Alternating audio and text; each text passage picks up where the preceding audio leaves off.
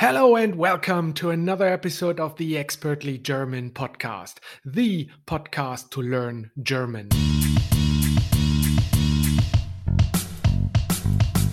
Hallo und herzlich willkommen zu einer weiteren Episode des Expertly German Podcast, dem Podcast zum Deutschlernen. Und der Spruch der Woche ist, es ist nicht alles Gold, was glänzt. Not all that glitters is gold. Well, we use this in order to highlight the fact that not everything is always as good as it appears. Well, at least at the first glance. Also nochmal, es ist nicht alles Gold, was glänzt.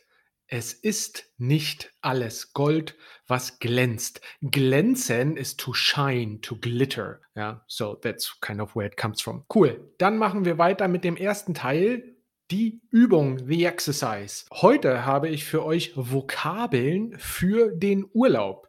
Also besonders eben Sätze, Phrasen, die ihr im Urlaub verwenden könnt. Ähm, hier gibt es ein paar Vokabeln, ein paar typische Sätze, die euch helfen, vielleicht ein bisschen einfacher ähm, euch verständigen zu können in einem deutschsprachigen Land. Cool. So, vocabulary about holiday, phrases uh, and vocabulary that is included in those phrases. It's supposed to make it easier for you to, you know, have a holiday in a German speaking country. Okay, cool. I have a couple of sentences for you. I say them in English and you have to translate them into German. I give you around, I don't know, five seconds, something like this. Obviously, pause the podcast if you need more time and then I will reveal the answer. Okay, cool. Vokabeln für den Urlaub. Nummer eins. I will be traveling to Greece in August. I will be traveling to Greece in August. How would you say that in German? Wie würdest du das auf Deutsch sagen?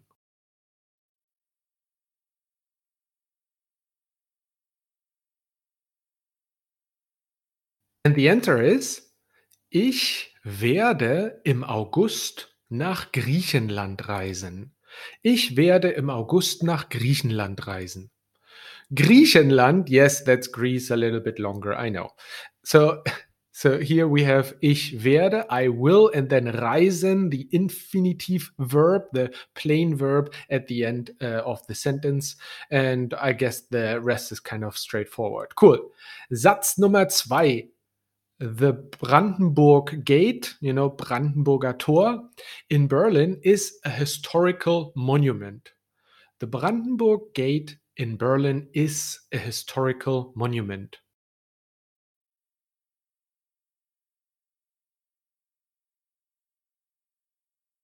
Wunderbar. Das Brandenburger Tor in Berlin ist ein historisches Denkmal. Nochmal, das Brandenburger Tor in Berlin ist ein historisches Denkmal. So, das Denkmal is the monument. So, the word denken is to think. And then mal, I have actually no idea why it's mal. But if you think about it, you know, it's a it's something that you think about, a monument, das Denkmal, well, at least that's my logic of where the word comes from. So, das Brandenburger Tor in Berlin ist ein historisches Denkmal. Satz Nummer drei. Would you have a city map for me? Would you have a city map for me? So here you can use the conjunctive 2. If you don't know the conjunctive 2, obviously I have programs and uh, you know lessons on this topic. Uh, just uh, take a look in the show notes below. Would you have a map for me?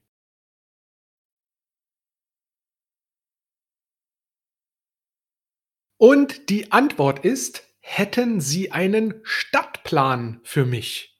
Hätten Sie einen Stadtplan für mich? Um, so ja, hätten Sie einen Stadtplan für mich? Obviously, you kind of ask it more like a question. You raise the voice a little bit at the end.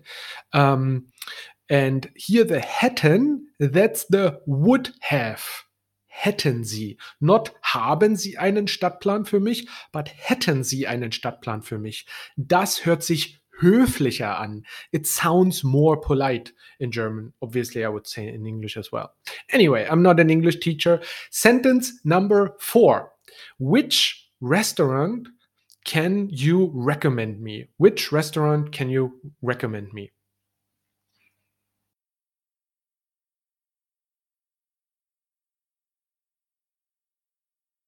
Okay, und die Antwort ist, welches Restaurant können Sie mir empfehlen?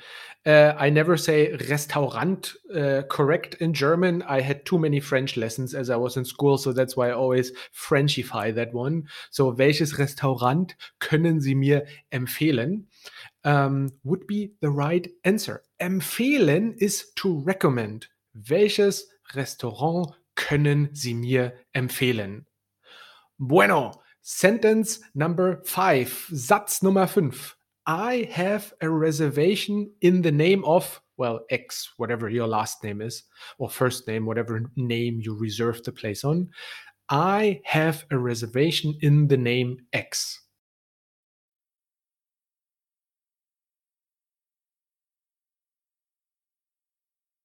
Cool. Vielleicht hast du ja hier die richtige Antwort.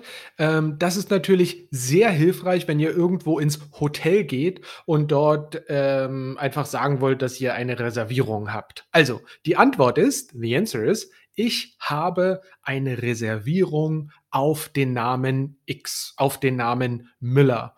That's probably the most common German last name. Ich habe eine Reservierung auf den Namen Müller. Cool. And now, wait, let me count. Eins, zwei, drei, vier, fünf, sechs. Jetzt Satz Nummer sechs. Um, today, I just want to be lazy. This is actually my favorite sentence from the whole thing here. I like to be lazy, usually lying in a hammock, in einer Hängematte, the hanging mat. That's how we call the hammock. Anyway, just let's continue with the sentences. Today, I just want to be lazy. How would you say that in German?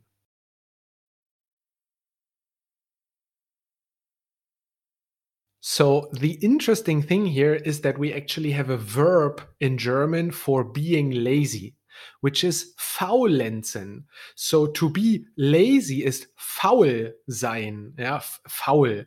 And then kind of put an ensign at the end. I have no idea why.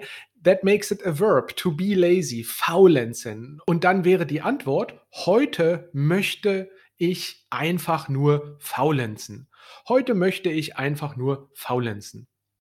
Cool. Äh, und jetzt der letzte Satz, Nummer 7, wenn ich richtig gezählt habe. I like to go hiking on vacation. I like to go hiking on vacation. Uh, in German, it would be so the direct translation now into English from the German, the sentence that I have would be on vacation, make I like a hiking. So that's kind of like the, the the the direct translation from the German into English. Maybe that helps you a little bit to translate that sentence back into German. So what's the answer? I like to go hiking on vacation.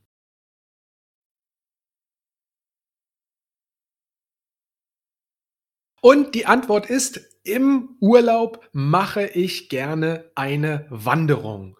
Im Urlaub mache ich gerne eine Wanderung. So, um, on holiday, im Urlaub, mache, make, ich, I, gerne, well, to like, und dann eine Wanderung uh, would then be the hike. Die, also wandern as a verb, als Verb wäre ja dann uh, to hike. Und die Wanderung ist dann the hike, I guess. Im Urlaub mache ich gerne eine Wanderung. Uh, as far as I know, you can say gern or gerne. Both would be fine. So those were the vocabularies for um, for the holiday, der Wortschatz oder die Vokabeln für den Urlaub. Wenn ihr mehr Deutsch mit mir lernen möchtet, dann habe ich einen 30 Tage Deutsch Challenge, eine 30 Tage Deutsch Challenge Herausforderung. Ähm, da mehr Informationen findet ihr in den Show Notes. Da könnt ihr also alles lernen, was euer Deutsch wirklich nochmal so auf das nächste Niveau bringt. There you can learn everything that really brings your German to the next level. Cool. And now we have the second part die Nachrichten auf Deutsch, the news in German. Obviously, the news are here for you to uh, increase, to improve your listening comprehension. Um, so um, I'm trying to read the sentences quite slowly. In reality, people would say those news a lot quicker, but I think it's most helpful if I read them a little bit slower. Cool. So today we start with Tornados durch Deutschland. Tornados durch Deutschland. Äh, Tornadoes through Germany. Am Freitag, den 20. Mai, zog ein Gewitter durch den Westen Deutschlands und richtete große Schäden an. Uh, on Friday, May 20th, a storm passed through Western Germany and caused extensive damages. Mittlerweile bestätigte der Deutsche Wetterdienst, dass es sich bei den drei Verdachtsfällen tatsächlich um Tornados handelte. Meanwhile, uh, the German Weather Service confirmed that the three suspected cases were indeed tornadoes. Die Tornados sorgten nicht nur für Großeinsätze bei der Feuerwehr, sondern auch für mehrere Verletzte und auch einen Toten. Uh, the tornadoes not only caused firefighting operations on a larger scale, but also several injuries and one death. Mit Niederschlägen von teilweise 30 bis 40 Litern pro Quadratmeter traf es die Stadt Paderborn am stärksten. Uh, with rainfall of 30 to 40 liters uh, per square meter, ja, Quadratmeter, the city of Paderborn was hit the hardest. Andere Orte in Deutschland berichteten über umgestürzte Bäume und Hütten sowie vollgelaufene Keller und Hagelkörner im Durchmesser von 5 Zentimetern. Other places in Germany reported collapsed trees and huts, as well as flooded cellars and hailstones with a diameter of 5 centimeters.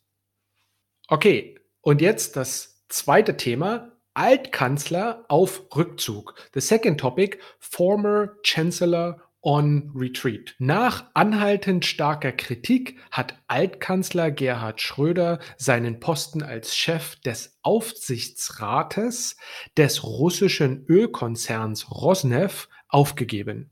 After continued strong criticism, former Chancellor Gerhard Schröder has resigned from his post uh, as head of supervisory board of the Russian oil company Rosneft.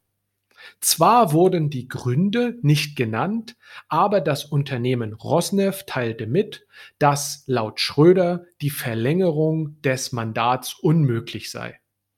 Although the reasons were not given, the Rosneft company announced that according to Schröder the extension of his mandate was impossible. Bereits die ersten Privilegien wurden Schröder entzogen. Schröder has already been stripped of some privileges. Zudem laufen bereits mehrere Anträge, die den Parteiausschluss von Schröder aus seiner Partei, der SPD, fordern. In addition, several motions are already underway calling for Schröders exclusion from his party, the SPD. Okay Leute, das war der Podcast für heute. Ich hoffe, ihr habt Deutsch gelernt. Ich hoffe, es hat euch Spaß gemacht, dem Podcast zuzuhören. This was the podcast for today. I hope you found it um, well informative. I hope you learned something, but it also was hopefully a little bit fun. Um, again, find some uh, more information about what I am offering in the show notes below. Cheers, guys, und bis bald.